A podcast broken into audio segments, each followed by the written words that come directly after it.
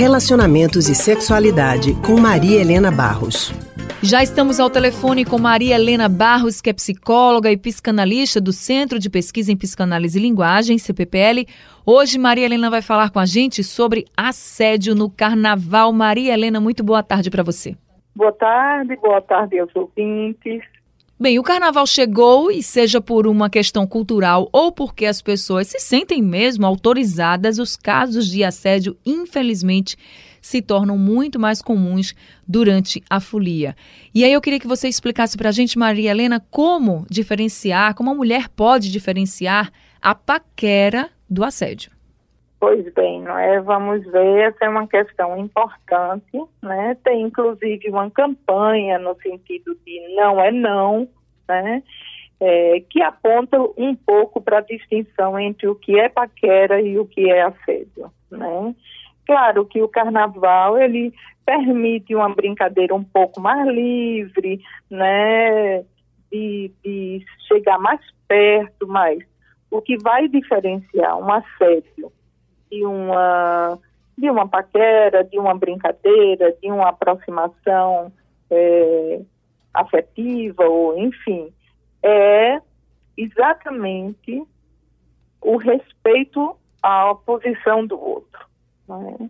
Se você não está à vontade ou se você está se sentindo invadido por aquela aproximação, na forma como ela é feita, seja pelo homem, seja pela mulher, então aquilo se transforma no assédio. Não é?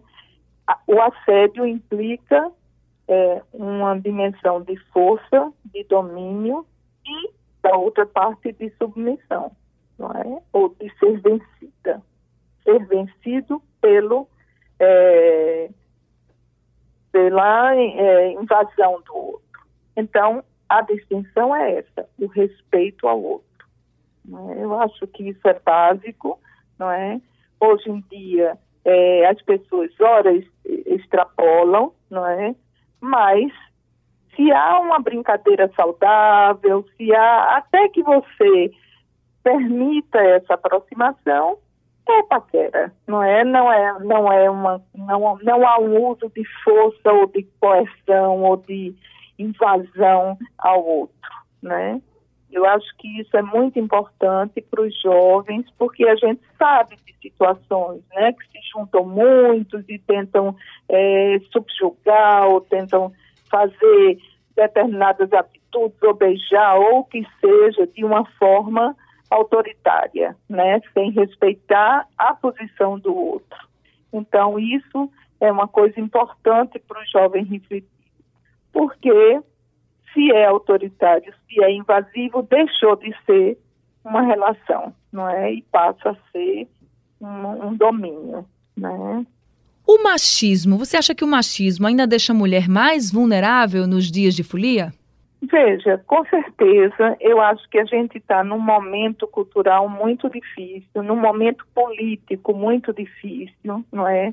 Onde é, o incentivo à força, ao uso de armas, ao uso de, de do domínio em relação ao outro, ao preconceito, ao racismo, é, estão vinculados um pouco a isso que a gente chama de machismo, né? E, e interessante é que o machismo não é só dos homens, né? O machismo é também acontece também nas mulheres, né? Então isso é uma, uma uma cultura que está sendo apregoada pelo atual governo, não é?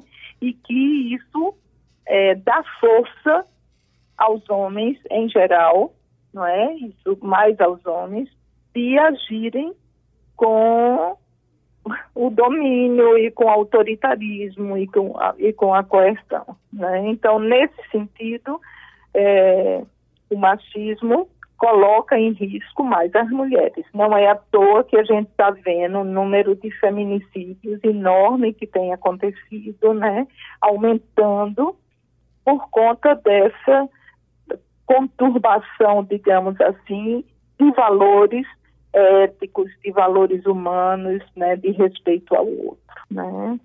Tá certo, Maria Helena, muito obrigada e até semana que vem.